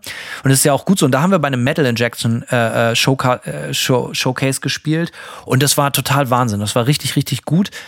Und äh, ich, ich konnt, hatte eh keine Zeit, da dieses Jahr hinzufahren. Und, und genau wie die NAM auch, glaube ich, ziemlich auf dem absteigenden Ast. So, ähm, ich glaube auch, ja. Hab mir das dann so angeguckt. Ich kannte original vielleicht ein Prozent der, der Bands oder sonst was. Und nicht aus dem Grund, weil das alles neu ist, sondern, Alter, ich habe mir ja auch so Stich, also so, so randommäßig mir so ein paar Links dann angeklickt und man merkt schon, dass das Thema, und ich möchte jetzt wirklich, ich weiß, es ist ein abgelutschter Begriff, aber ich möchte jetzt nicht der alte Mann sein, der sich hier irgendwie beschwert, dass ihm nicht genügend Aufmerksamkeit geschenkt wird. Aber man merkte schon, dass das Konzept Rockband im weitesten Sinne, egal ob Alternative oder, oder, oder Metal, sehr, sehr äh, also sehr, sehr nicht on vogue ist gerade. So, ne? Es soll, es, also es ist nicht sonderlich spannend und das wird einem auch von der Medienlandschaft gerade hier in den USA sehr, sehr klar gemacht. Oh, du hast also eine Rockband, eine Metalplatte, oh, dissonant, uh, big fucking news. Weißt du, es ist auch interessant, weil es sich auch, ähm, wie ich gerade schon meinte, bei diesen Pop-Punk-Themen oft überschneidet, dass diese Leute, um die es sich dann dreht, sehr, sehr TikTok-kompatibel sind. So, ne? Also es sind sehr, sehr viel mehr Persönlichkeiten gesteuert und du hast natürlich auf TikTok auch ziemlich viele Paradiesvögel so. Und ich glaube, das ist das Element, wonach gerade äh, auch die, die Presse, die Musikpresse sucht nach diesem, was macht dich denn total besonders und außergewöhnlich? Und natürlich ist, äh, ist man da als äh, 0815-Typ, der Gitarre spielt, jetzt wahrscheinlich nicht die interessanteste, wie soll ich sagen, der interessanteste Punkt. Aber du hast natürlich recht, dass es dann auch nicht zwangsläufig um Musik geht, sondern eher darum, wie vermarktbar sind die Figuren dahinter sozusagen. Wie crazy ist deine Story oder wie crazy ist dein, dein Auftreten und also und viel, was dann natürlich dann auch irgendwie, also an Statements von diesen vermeintlichen Künstlern und so dann halt auch abgegeben wird, ist es natürlich auch so ein, so ein vermeintlicher Pseudo-Anti-Establishment-Musikindustrie-Approach.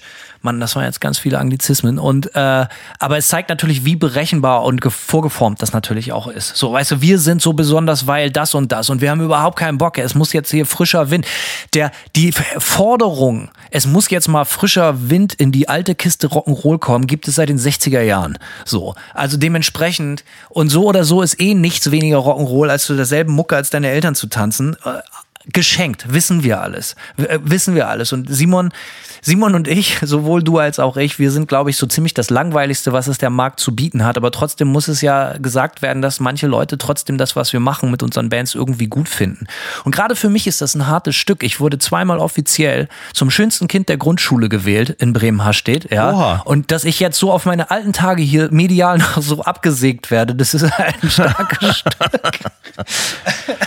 Nee, äh, zurück zum Thema. Ja, es ist, es ist wirklich sehr, sehr schwer. So, ähm, und nochmal, es geht hier nicht um Beschwerde, weil wie gesagt, so, es funktioniert ja irgendwie trotzdem. Aber also jetzt muss ich auch sagen, es ist ich berichte natürlich aus einer anderen Position als auch du, mit allem Respekt.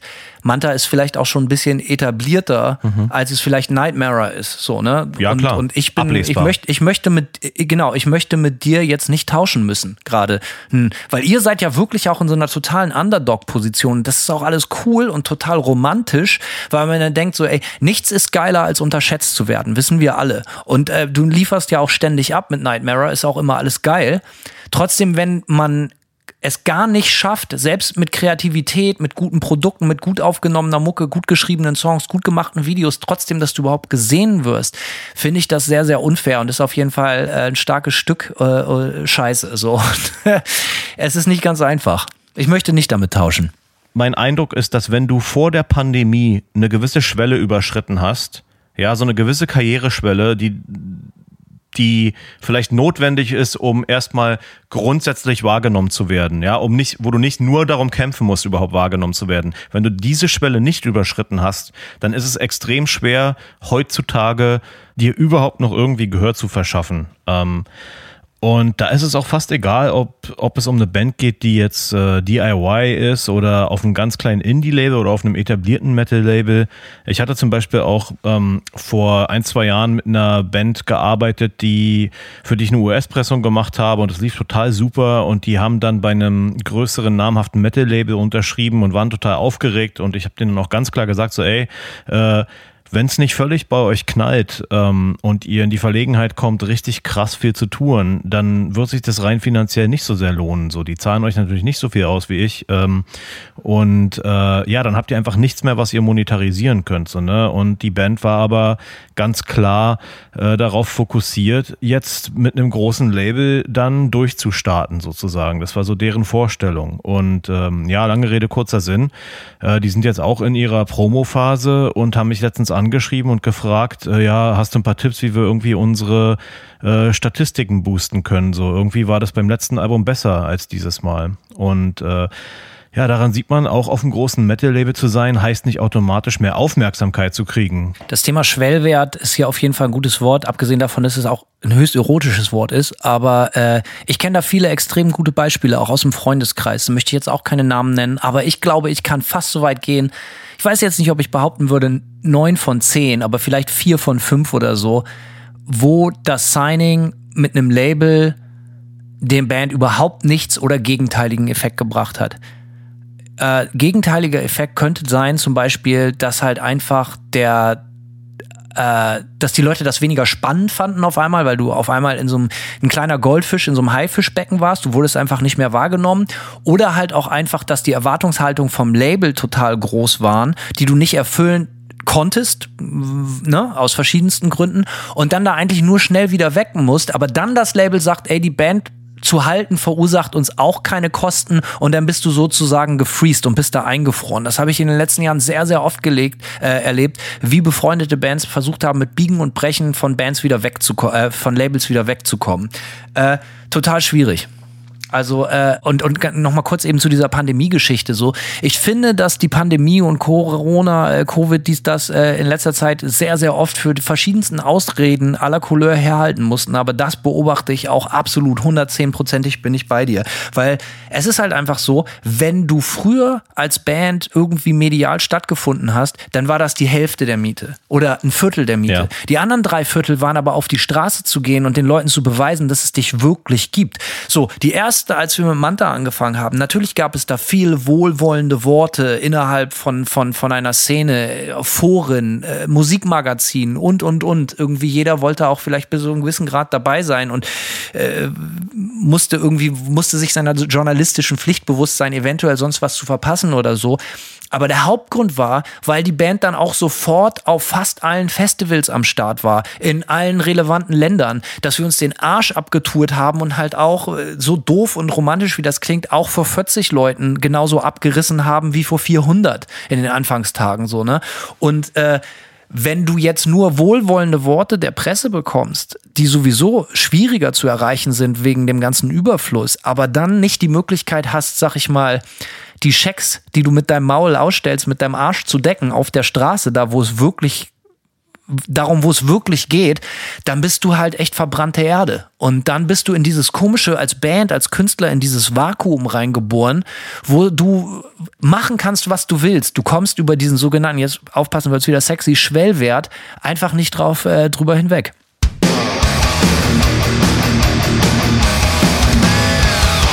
Zu dem, was du gerade sagst, kann man jetzt natürlich auch noch anschließend ganz klar festhalten, dass sich natürlich auch der Live-Sektor extrem verändert hat. Für Bands, die den erotischen Schwellwert nicht überschreiten, ist es auch schwer, sich überhaupt noch leisten zu können, jetzt momentan auf Tour zu gehen. So, denn es ist ja nicht so, dass das Touren billiger geworden ist und auch diese Türen werden so einfach nicht mehr aufgemacht irgendwie. Ne? Also es ist äh, das macht das alles nicht einfacher so. Und ähm, ich habe das vorhin schon mal kurz angeschnitten was auch noch extrem, was ich in den letzten drei Jahren beobachtet habe, finde ich halt auch einfach wirklich extrem. Als die Pandemie losging, war es wirklich so, dass die Leute natürlich auf einmal auch wieder angefangen haben, wie geschnitten Brot auch Platten zu kaufen. Ne? Und das hat gewisse Erwartungshaltungen äh, kreiert. Und es war dann 2020 und 2021, ähm, war das nochmal so richtig fette Jahre auch für physische Tonträgerverkäufe. Das war äh, auf jeden Fall. Das war eine ganz auf einmal nach Jahren des ja langsamen Abstiegs sozusagen langsam aber stetigen Abstiegs hat es auf einmal wieder richtig geknallt so und das ging für zwei Jahre gut und dann kam 2022 und ich glaube da sind mehrere Sachen gleichzeitig passiert. Es gab auf einmal äh, äh, Krieg, es gab Inflation, ja, die Preise sind überall gestiegen bis zum geht nicht mehr, sind seitdem nicht runtergegangen. Ähm, das ist Problem Nummer eins. Die Leute haben weniger Kohle in den Taschen. Nummer zwei ist, da die Pandemie, da man jetzt mit der Pandemie leben kann, sind die Leute auch wieder draußen unterwegs und müssen auch draußen mehr Geld ausgeben sozusagen. Es wird wieder mehr Essen gegangen, es wird äh, Lebensmittel sind teurer und so weiter. Und dann ist aber auch wirklich, glaube ich, was, was man echt unterschätzt. Ich glaube, diese zwei Jahre, waren so der Overkill auch für viele Leute, weil natürlich sofort alle den Braten gerochen haben. Alter, krass, man kann auf einmal wieder Platten verkaufen, so, ne? Und dann haben alle alles pressen wollen. Die Presswerke waren hoffnungslos über, überladen. Du hast zwölf Monate auf Platten gewartet, so. Und ich glaube, dieses, diese Mischung aus, aus äh, extrem Overkill, langen Wartezeiten, äh, und dann hinten raus, äh, dass die Leute noch weniger Kohle in den Taschen haben, hat auf jeden Fall dafür gesorgt, dass du flächendeckend im Indie-Bereich momentan ähm, dieser Vinylboom auch wieder komplett eingebrochen ist. Und es ist eigentlich schlechter als vor der Pandemie gerade. Also ich kenne diverse Labels, mit denen ich laber, die wirklich nur am Heulen sind eigentlich so und die auch sagen, ey, pass auf, bei mir ist Release-Stopp jetzt so. Ich mache nichts mehr, weil ich auf allem sitzen bleibe. Und ich beobachte das, ich kenne auch hier wieder ohne Namen zu nennen. Ich sage jetzt einfach mal so ein mittelgroßes Metal-Indie-Label aus, äh, aus den USA.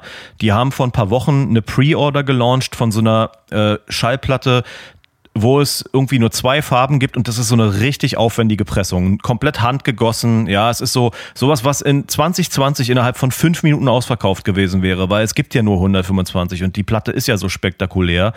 Und das Ding liegt seit vier Wochen rum und verkauft sich nicht aus. Und dieses Label gibt's seit knapp zwei Dekaden. Die haben also auch, du musst ja auch davon ausgehen, die haben die haben äh, ein Publikum, die haben einen Newsletter, der wahrscheinlich 15.000 Leute erreicht und wenn nicht mehr. Die haben jahrzehntelang ihren Kundenstamm aufbauen können. Und die können halt 2023 trotzdem keine, keine Platte, keine 125 Platten von der Band, die schon vier Alben raus hat, irgendwie loswerden äh, in vier Wochen, die sie 2020 in fünf Minuten ausverkauft hätten. So, also, also und das betrifft jetzt ja. auch nicht nur dich und irgendwie andere kleine oder mittelgroße Labels, sondern wir arbeiten ja nun mit einem der größten Metal-Labels zusammen. Und auch da weiß ich einfach ganz klar, dass die Verkäufe massiv zurückgegangen sind. Das wurde uns auch ganz klar gesagt, Alter, total geil, viele Platten verkauft, alles cool. Aber äh, wir wünschten natürlich alle, das wäre vor zwei Jahren gewesen. So, ne? Also das ist deutlich spürbar für alle Beteiligten. Und äh, 2020 hast du vollkommen recht, um da auch noch eine eigene Anekdote anzubringen. Äh, wir waren natürlich, ey, auf einmal heißt es ja hier Pandemie, keiner weiß, was passiert, alle zu Hause bleiben und so, ne? Und die Leute waren dann natürlich gierig nach irgendwie neuen Sachen. Und wir haben natürlich total Glück mit Manta, dass wir gerade diese EP fertig hatten, genau im Juni 22, so als äh, Three Month in in diese ganze Pandemie-Scheiße, Videos am Start gehabt, äh, die Platte irgendwie in drei, vier Farben gepresst gehabt und Alter, wir haben aus Erinsch Wohnzimmer, kein Witz, Tausende davon verkloppt. Ja. So, weißt du, wie ich meine? Weil die Leute halt, ich meine, klar, die Platte ist geil, so, weißt du, und, und es war jetzt auch nicht mega teuer. Ich glaube, 18 Euro oder so, war ja auch in Anführungsstrichen eine 8-Song-EP. So, ähm, aber äh, das hat richtig, richtig Spaß gemacht, weil wir da natürlich auch so einen totalen also wir haben uns, ne, so von wegen, das war nämlich auch genau die Zeit, wo wir eigentlich, die Platte kam ja über, über Manta Recordings, Independent Major Label, äh, unser Label. Mhm. Und äh, bisher die einzige VÖ über dieses Format und da haben wir ja gesagt, so auch im Fahrtwasser dessen, ey, das, das wird jetzt für immer so sein. Wir machen unsere Platten nur noch selber. Wir, wir, wir sind jetzt ein eigenes Label. So. Und Ja. das Label gibt es ja auch noch, natürlich, unser eigenes Label, aber äh, dann war auch dann schon irgendwen abzusehen, ey, das bleibt jetzt nicht für immer so. Und wollen wir dieses Risiko wirklich alleine tragen? Weil bei Manta ist natürlich auch eine gewisse Verkaufserwartung dann dahinter und es muss auch irgendwie, oder es wäre gut, wenn es funktioniert, weil wir da ja auch irgendwie von leben und so. Ähm, und, und natürlich auch mega Stress gehabt. Ne? Diese ganze, ganze Pandemie-Scheiße, das war ja auch mega anstrengend. Das habe ich schon tausendmal erzählt, dieses Album zu machen, das letzte Album. Und äh, da haben wir dann doch gesagt, ey, wir gehen jetzt doch den klassischen Weg, weil wir haben mit Metal Blade einen sehr, sehr guten Deal bekommen. Äh, ein fantastisches Team. Also wirklich bisher kann ich nichts Schlechtes sagen. Und äh, das war dann halt eine, eine, eine Entscheidung, okay, wie viel Arbeit wollen wir da reinstecken? Arbeit, Ertrag, Ertrag, Arbeit, bla Sülz. Aber das war auf jeden Fall eine Zeit, wo dann auch nochmal richtig, richtig was ging. Und ich glaube, das wäre heute nicht mehr so. Auf keinen Fall. Also es ist definitiv schwieriger geworden. So, ähm, man muss jetzt schon sehr, sehr, weil äh, es ist halt auch, ey, die Leute haben ja zu Recht mega viele Bands, die sie arschgeil finden. Wenn alle diese Bands jetzt neue Formate rausbringen, Vinyle, äh, äh, Merchandise oder sonst was, ich kann auch die Fanbase total verstehen, dass du überhaupt nicht weißt, wo du zugreifen sollst. Gepaart dessen, dass es dir scheiße geht, dass die Stimmung mies ist und die Kohle alle. Ja, absolut. Aber es ist auf jeden Fall, es ist sehr, sehr, sehr offensichtlich, wie sehr, wie schnell diese Stimmung halt kippen kann, so, ne? Und ähm, wir haben ja auch dann 2021 eine EP rausgebracht und auch die lief noch super, so, ne? Das, das war, da gab es keine PR, da gab es, wir haben kein Geld ausgegeben für Marketing, für Online-Marketing, also nicht mehr als 50 Dollar, so, ja? Und äh, das lief nur über Bandcamp und auch die hat sich, äh, hat sich verkauft in Verkaufszahlen, die wirklich, wirklich respektabel sind, so. Und ich wünschte mir, wir haben uns damals gesagt, so, okay, äh, wir wollen in der Pandemie keine Platte rausbringen, wir warten lieber, bis man wieder touren kann, so, also machen wir diese EP. Ich wünschte mir, wir hätten es anders gemacht, so, weil ich genau, weil ich auch sagen kann, so, okay, hätten wir eine Platte rausgebracht zu der Zeit, das wäre noch besser gelaufen, das wäre das richtige Timing gewesen. Ähm, Und ihr habt ja leider auch den Live-Sektor komplett verpasst. Leider. ja, also den Live-Sektor haben wir verpasst in dem Sinne, dass natürlich Ja, wann habt ihr die letzte? Ihr habt eure, 2019. Ihr habt ja einmal eine, genau, ihr habt 2019 eine relativ große US-Tour gespielt. Ja. So, also mit, mit auf einem geilen, fetten Paket, die relativ lang war, so, ne? Mhm. So. Und das ist natürlich so ein Jahr später fängt dann Corona an und das ist genau das, was du eigentlich eben skizziert hast. So, weißt du, du bringst geile Mucke, du bringst es dies, aber es ist voll schwierig gesehen zu werden, weil ihr eben keine Möglichkeit hattet, euch parallel in diesen hitzigen Jahren der Pandem Pandemie irgendwie auf der Straße zu beweisen, so, weil das ist für mich immer noch mehr als die Hälfte der Miete, dass du wirklich draußen bist, so und und und spielst. Wir haben zumindest glücklicherweise so einen Schwellwert übertroffen, wo Leute unseren Scheiß einfach kaufen, so, ja, was schon, schon mal sehr, sehr glücklich ist, so, ja. Also ich kann mich jetzt auch nicht beklagen darüber, wie die Pre-Order der neuen Platte läuft oder so, aber es ist, das Timing ist durchaus ungünstig auf jeden Fall gewesen. Natürlich vor allem mit der Pandemie. Dieser, dieser Tour in 2019 hätten natürlich viele weitere folgen sollen und müssen. Und das ist natürlich dann auch baden gegangen ohne Ende. Oder zum Beispiel eine Tour mit Manta äh, äh, äh, letztes Jahr, das wäre auch geil gewesen. Ja, hätte das, das wäre vielleicht mal eine Idee für nächstes Jahr oder so, ne? ähm, Ja. ja, das, ne, also das sind halt so Sachen, die dann einfach, äh, sag ich mal, außerhalb unserer Kontrolle lagen und wo man nichts machen kann. Ich bin aber immerhin froh, dass wir dadurch, dass wir, sag ich mal, zumindest einen Schwellwert überschritten haben, wo Leute unsere Platten kaufen, ist es ist es zumindest so, dass wir als Band nicht pleite sind. Ne? Und das ist schon mal immer gut. Du bist, wir sind auf jeden Fall äh, in, der, in der guten Lage, den Break-Even längst erreicht zu haben und jeden Popel, den wir jetzt verkaufen, ist halt echt Kohle in unserer Tasche sozusagen. Und da kannst, äh, weißt du selber als Band, wenn man ein bisschen liquide ist, hilft es natürlich auch gewisse Dinge äh, in die Wege zu leiten. Ähm, aber ja, es ist auf jeden Fall so, wir müssen jetzt natürlich mit der neuen Platte darauf hoffen, dass wir den Einstieg in den Live-Sektor wieder schaffen, sozusagen. Und das, äh, und da hat uns natürlich die Pandemie auf jeden Fall ordentlich reingegrätscht. Ja, äh, das ist, äh, aber generell stellt sich jetzt die Frage, wie lange dauert das an? Ich habe das Gefühl, wir, wir, wir glitschen jetzt schon wieder in so eine Negativspirale ab. So, weißt du, ähm, das ist eigentlich gar nicht Sinn der Sache, sondern äh, es ging eigentlich darum, dass wir uns neulich am Telefon darüber unterhalten haben, welche Schwierigkeiten du beobachtest im Vergleich zu früher neue Musik äh, an Mann und Frau zu bringen. Aber es ist ja nun schon so, dass es einfach gerade nicht so geil und nicht ganz so einfach ist, aus verschiedensten Gründen, die wir gerade alle irgendwie besprochen oder erörtert haben oder zumindest unsere Meinung äh, dazu gesagt haben.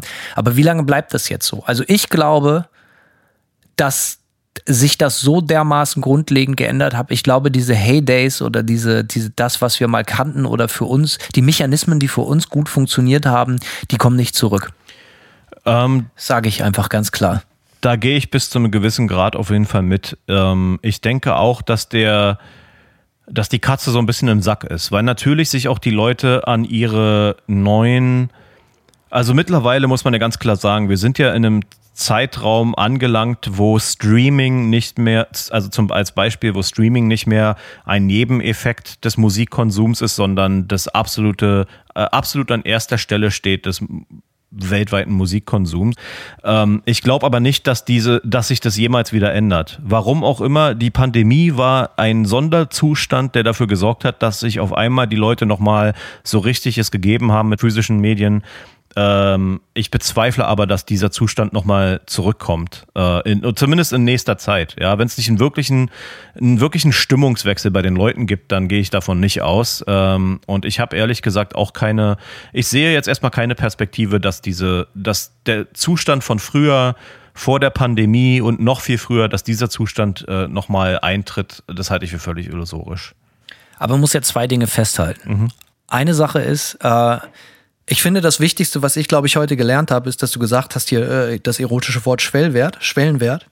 Aber das stimmt natürlich wenn du vor der Pandemie schon in Anführungsstrichen eine etablierte Band bist, hast du die ganze Sache deutlich einfacher überstanden, beziehungsweise hast in manchen Sektoren vielleicht zumindest für eine gewisse Zeit außer den ganzen abgesagten Shows vielleicht sogar Vorteile genossen. Auf jeden Fall. So, die sich da ergeben haben. Die gute Nachricht bei der ganzen, also das halten wir jetzt mal fest, ob, ne, das, ob das fair oder unfair ist eine Sache, das ist einfach ein Zustand. Das ist weder fair noch unfair. Die Band, äh, manche Band gibt's einfach länger. So. Ähm, und die andere Sache ist, dass wir uns natürlich in einer für sich, für sich böses Wort Szene oder Subkultur befinden, wo wir natürlich das große Glück haben, dass wir überhaupt mit geilen Formaten wie Tapes, geile Vinyle, äh, gutes Merch um die Ecke kommen und überhaupt den Versuch starten können, Dinge DIY oder zumindest größtenteils DIY, äh, DIY oder aus eigener Hand äh, versuchen auf den Markt zu bringen und dass die dann überhaupt gekauft werden. Ich meine, selbst wenn, wenn das jetzt im kleinen Rahmen passiert, wie jetzt zum Beispiel dein, dein Label oder so, aber das große Glück ist ja, dass wir uns musikalisch in Sektoren bewegen, wo das überhaupt möglich ist. So, ne? Das ist, ist, äh, das ist ja erstmal irgendwie positiv festzuhalten und vielleicht muss man sich einfach äh, daran gewöhnen, dass, dass, dass, dass, dass die Märkte, also wie soll ich das sagen, aber dass, dass die Produkte, die man anzubieten hat, ich weiß nicht, ob das nachwächst, ob da Generationen nachwachsen, weil die ganzen Generationen, die jetzt halt eben nichts mehr von Bandcamp wissen oder sonst was, jetzt wenn du 14 bist, auch 14-Jährige können durchaus schon richtig geile Mucke mit einem sehr ausgebildeten Musikgeschmack hören, so. Ähm, wenn du aber trotzdem irgendwie die ganze Zeit auf TikTok bist, dann kriegst du halt einfach von Manta und von Nightmare nichts mit. Das ist einfach so. Und wahrscheinlich werden dann auch unsere vermeintlichen Fans älter und wachsen nicht in dem Sinne nach, wie wir es gerne hätten. Das ist vielleicht eine Sache, die muss man einfach akzeptieren und sich fragen, was ist einem wichtiger? Will man seine Marketingstrategie oder seinen ganzen Approach, wie man nach außen einen Auftritt auf Biegen und Brechen versuchen, dass da immer mehr Leute nachwachsen oder freut man sich über das, was man hat? Und sich über das, was man hat, zu freuen, ist natürlich eine der größten Schwächen des Menschen Menschen, ähm, weil das klappt meistens nicht. Aber ich sehe gerade nicht wirklich viele Alternativen für mich persönlich, weil wir kriegen ja auch Touren noch und nöcher angeboten oder ihr könnt hier spielen, ihr könnt das machen und so. Also wir sind in einer guten Position und ich merke auch, umso älter ich werde, ich will halt einfach nicht mehr so viel touren. Das finden die Promoter und die, die, die Booker natürlich total scheiße. Die Plattenfirma findet es auch nicht cool, aber ich, was soll ich denn machen? So, weißt du, ich, ich kann es ja nicht ändern. Das ist genauso unbock wie jetzt zum Beispiel sagen, so ja, dann machen wir jetzt nochmal einen erbärmlichen TikTok-Account. Was auch noch ein positiver Nebeneffekt ist, äh, oder ein, positive, ein positives Fazit, was man ziehen kann. Wir haben ja beide quasi von Beispielen, die wir aus unseren persönlichen Kreisen kennen, gesprochen, wo ein Label-Signing nicht ein Wachstumsschub für eine Band bedeutet hat. Was der positive Nebeneffekt daraus äh, allerdings ist, und das kann ich äh, immer wieder nur betonen, Das heißt im Umkehrschluss aber, dass ihr es selbst rausbringen könnt und dann bleibt die Kohle nämlich zumindest bei euch hängen und macht euch irgendwie entscheidungsfähig so oder, oder beweg, beweglich. Weil das ist halt einfach auch nochmal so ein Ding. Wenn ich jetzt, äh, ja, wenn ich jetzt morgen äh, bei einem mittelgroßen Metal-Label sein würde und auf einmal überhaupt keine Kohle mehr mit meiner Musik verdienen könnte und dann klappt's im Live-Sektor nicht, dann gucke ich ja nur noch in die Röhre so, ne? Und dieses Risiko, dass genau das passiert, ist enorm hoch mit im gegenwärtigen Zustand der Musiklandschaft, der Metal-Landschaft so.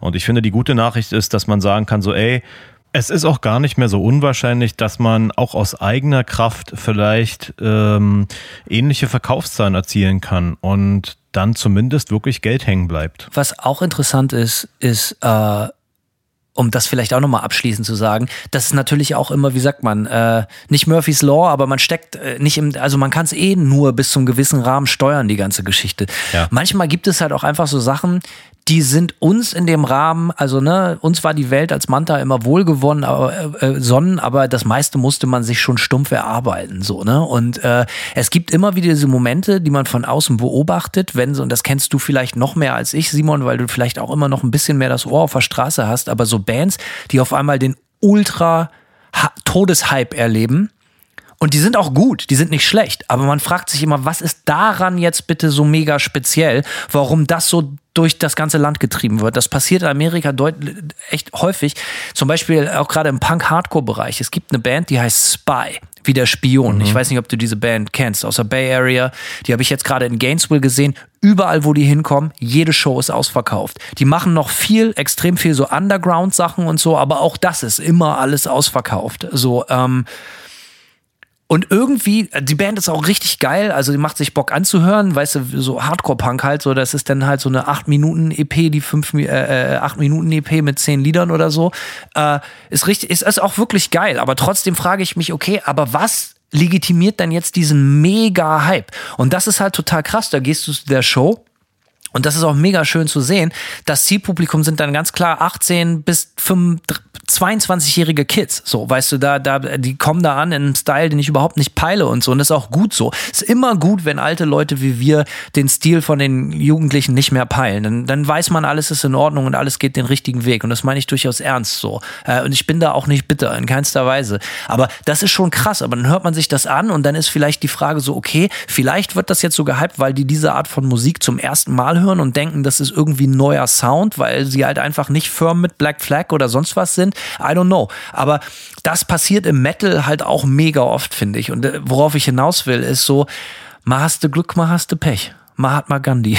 Am Ende des Tages kommt es nur auf eine Sache drauf an, wenn man Überzeugungstäter ist ähm, und seinen Scheiß einfach machen will, dann macht man den auch. Und ob ich heute 100 Platten verkaufe oder 1000 oder 10.000, am Ende des Tages ist es für mich so, ich denke immer schon über die nächste Platte nach. Ich denke immer schon über den nächsten Song nach, den ich schreiben will. Und ich weiß ganz genau, egal was passiert, und das geht auch für Nightmare, ähm, wenn wir jetzt nicht in die Verlegenheit kommen, viel zu touren, dann sitzen wir übermorgen daran, die nächsten Songs zu machen. Und dann werden die einfach rausgebracht, weil wir einfach Bock drauf haben. Ja, und das ist, äh, und das ist am Ende, darauf kommt es, darauf, also ich glaube, darauf kommt es am Ende wirklich an, Überzeugungstäter zu sein, mehr denn je jetzt momentan. Wenn du nicht, wenn du nicht den Schwellwert übertroffen hast, wenn du keinen TikTok-Hype hast, dann hast du nur noch eine Sache und das ist, dass, dass es halt einfach dein Leben ist so. Und das gilt für mich und ich werde deswegen auch stur meinen Stiefel durchziehen, wie ich das auch bisher gemacht habe, weil es mir auch einfach darum geht, es geht mir auch einfach nur ums Machen. Ich wollte noch ganz viele Sachen sagen, aber das war eigentlich ein viel zu gutes Statement, was ich zu 100 Prozent unterschreiben kann. Deswegen würde ich das eigentlich lieber so stehen lassen. Ähm, ja, Simon, geile, gute, professionelle Folge. Hat mir gut gefallen. Äh, ich hoffe nicht zu trocken, aber äh, ich finde sowas auch immer wichtig. Ich glaube, die Leute freuen sich über so Business Insights. Äh, zumindest manche.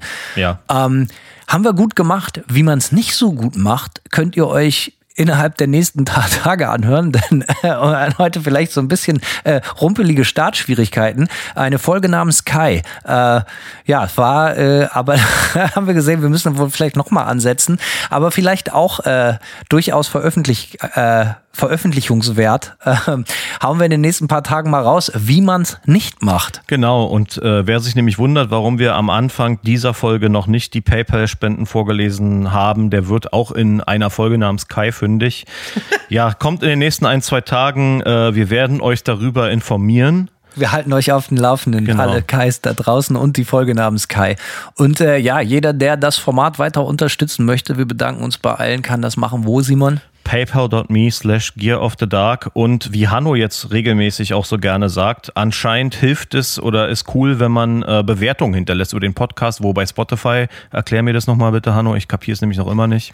Ja, du kannst auch bei Spotify, wenn du da Podcasts hast, einfach so Sterne geben, bewerten. Und äh, wir kriegen mit, dass die meisten Leute es tatsächlich bei Spotify hören, Apple Music und so. Du kannst es überall bewerten und äh, es hilft halt einfach, dass die Leute mitkriegen, dass es den Podcast überhaupt gibt. Denn äh, auch hier, wir haben mit dem Podcast natürlich zu einer Zeit angefangen, wo auch wir vielleicht so ein bisschen profitiert haben, dass viele Leute zu Hause waren. Haben wir auch gerade in den Anfangsmonaten immer gesagt gekriegt. Ich erinnere mich, Alter, ihr helft mir durch diese scheiß Zeit. So ist natürlich auch geil, aber insgesamt ist natürlich irgendwie äh, auch jetzt äh, auch ein total überlaufender Markt. Und wir haben natürlich Glück, dass wir so viele Zuhörerinnen und Zuhörer haben. Äh, aber es erledigt sich auch nicht ganz von ganz allein. Dementsprechend äh, spreadet das Word. Und das aller, genauso wie zu Konzerten gehen und von Simon und von anderen Platten zu kaufen, das Beste, was wir machen können, einfach euren Kumpels erzählen, dass es einen geilen Podcast gibt. Der heißt Gear of the Dark. Bis zum nächsten Mal. Haust rein, Simon. Ciao.